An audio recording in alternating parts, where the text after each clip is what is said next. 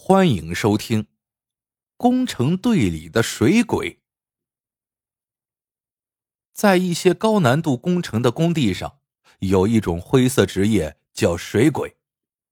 这些水鬼平时也是工地上的普通工人，每当工程出现了常人不能解决的困难时，他们就得挺身而出，有时候甚至要赔上性命。丁二就是一个水鬼，跟着包工头老周辗转奔波。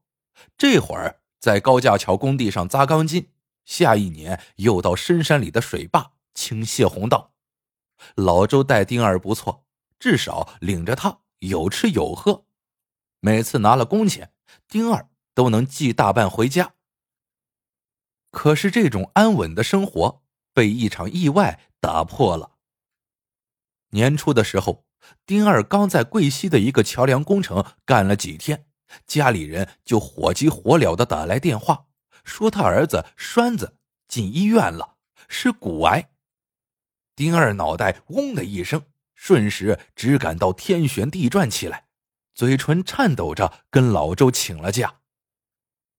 丁二一走，工地又出事了，正是需要水鬼的时候。起因是操作打桩机的工人午休时忘了把钻头从洞里拉出来，结果碰上大雨，洞里坍塌，全是浑浊的泥浆，看也看不清。工人再一拉，钢索断了，几百万元的钻头陷在里面出不来。老周着急呀，工程误一天就意味着要多发一天的工资，上面又扣奖金。到自己手里就所剩无几了。眼下丁二这个专门下洞打捞钻头的水鬼，一时半会儿又回不来，所以老周就从其他工地请了一个。这个水鬼还年轻，可能没什么经验，下去摸索了老半天，满身淤泥的上来，摆摆手说：“弄不了。”老周叹了口气，这水鬼是个高危职业。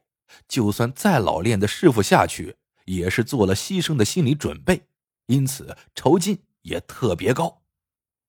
老周给这个活出的钱是活着上来五万，死了三十万。但是显然命比钱更重要，这点钱不值得水鬼们拼尽全力去冒险。眼下上面逼得紧，工期不能再拖了。老周只得把酬金提高到了活着十万，死了五十万。这样一来，到底请动了行业里最有名的水鬼好师傅。大家都说，要是好师傅都捞不上来，真的连神仙也没有办法了。没想到，好师傅下去了不到二十分钟，就急忙让人把他拉上来了。他说：“泥浆又深又稠。”这钻头啊，怕是真的要废在里面了。废？怎么能废呢？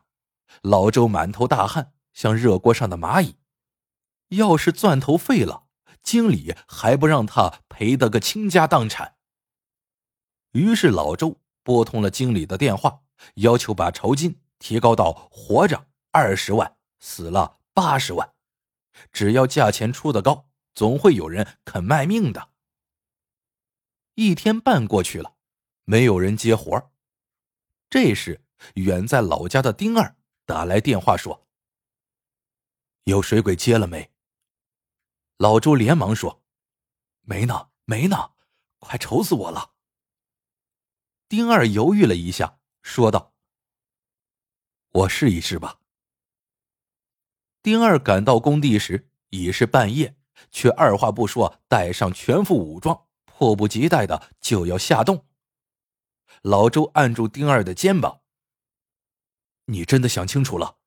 这可是好师傅也捞不动的。”丁二咧了咧发白的嘴唇，问道：“有酒吗？”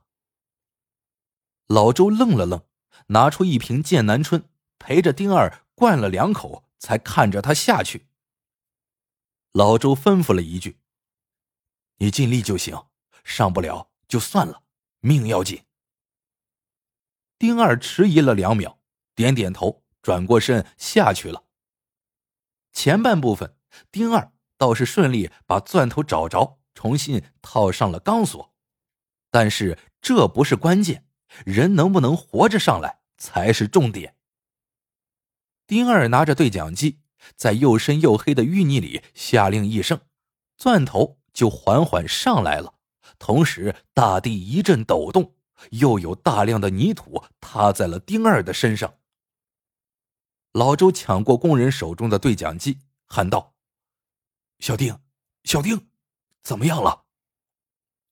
那边迟迟才传来回答：“对，对不起，老周，我可能上不去了，洞口都封住了。”声音断断续续，像不通畅的电流。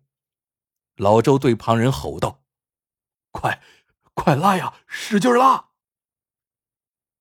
老周，你，你答应我，死了，死了，八十，八十万。与此同时，嘣的一声，系着丁二的绳索断了，钻头上来了，人。却没了。丁二出事的第二天，他妻子穆英来了。作为水鬼的妻子，他似乎早就预料到了这一天，所以情绪没有太大的波动。简单料理完后事，他张了几次口，才问老周赔偿款什么时候到。老周说：“弟妹别急，我替你催催。”经理此时很生气，他觉得八十万太多了，但架不住老周的纠缠，说道：“给你钱可以，但是以后别在我这里领工程了。”老周算是被炒了鱿鱼。木英拿着钱，见老周一脸无奈又悲伤的样子，终于哇的一声大哭起来，一五一十的将隐情道了出来。原来。栓子要做手术，需要几十万的费用。丁二知道二十万打捞费已经算是天价了，但依然不够，只有他死了才够救回儿子的命。我们对不起你，他压根儿没打算活着上来，绳子是他自己剪断的。木英抽泣着说。老周叹了一口气。也落泪了。唉，是我对不起你们，我就不该让他下去。原来，在丁二下洞前，老周就发现了破绽。因为丁二是个谨慎的人，平时他绝不会在干活的时候喝酒。再联想到栓子住院的事情，老周便猜到了个大概。于是，老周趁丁二喝酒不注意时，将他的液压剪偷偷藏了起来，让他没法剪绳子。然而，谁也没想到，丁二陷在淤泥里时找不到液压剪，一时间自杀的决心动摇了。他想上去，不料丁二的命运竟如此不幸，安全绳还是断了。好了，这个故事到这里就结束了。喜欢的朋友们记得点赞、评论、收藏，感谢您的收听，我们下个故事见。